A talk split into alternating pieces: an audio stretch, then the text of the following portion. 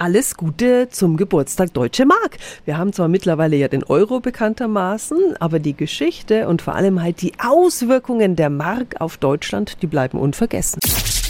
365 Dinge, die Sie in Franken erleben müssen. Heute, vor 75 Jahren, begann diese Ära und da fällt sofort der Name Ludwig Erhards. Guten Morgen an Irina Hahn vom Ludwig Erhard Zentrum in Fürth. Guten Morgen.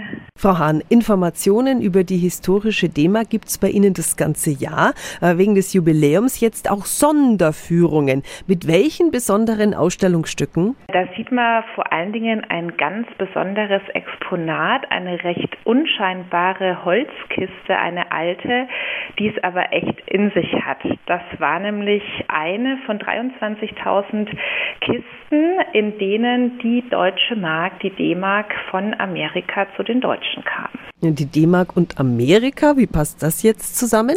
als eben die vier Besatzungsmächte über die Frage des Währungsdrucks sich überworfen hatten, haben die Amerikaner beschlossen, wir ziehen das jetzt allein durch in den drei westlichen Besatzungszonen und die haben dann schon 1947 im Herbst angefangen, in den USA die zukünftige Währung für Deutschland zu drucken und auch der Name Deutsche Mark ist eine amerikanische Erfindung. Ja, und dann kam noch Ludwig Erhard ins Spiel, der verband die Währungsreform mit einer Wirtschaft Wirtschaftsreform und das Wirtschaftswunder begann. Zum 75. Geburtstag der Deutschen Mark gibt es auch Sonderführungen im Ludwig-Erhard-Zentrum in Fürth. Die Infos dazu sind auch nochmal auf radiof.de.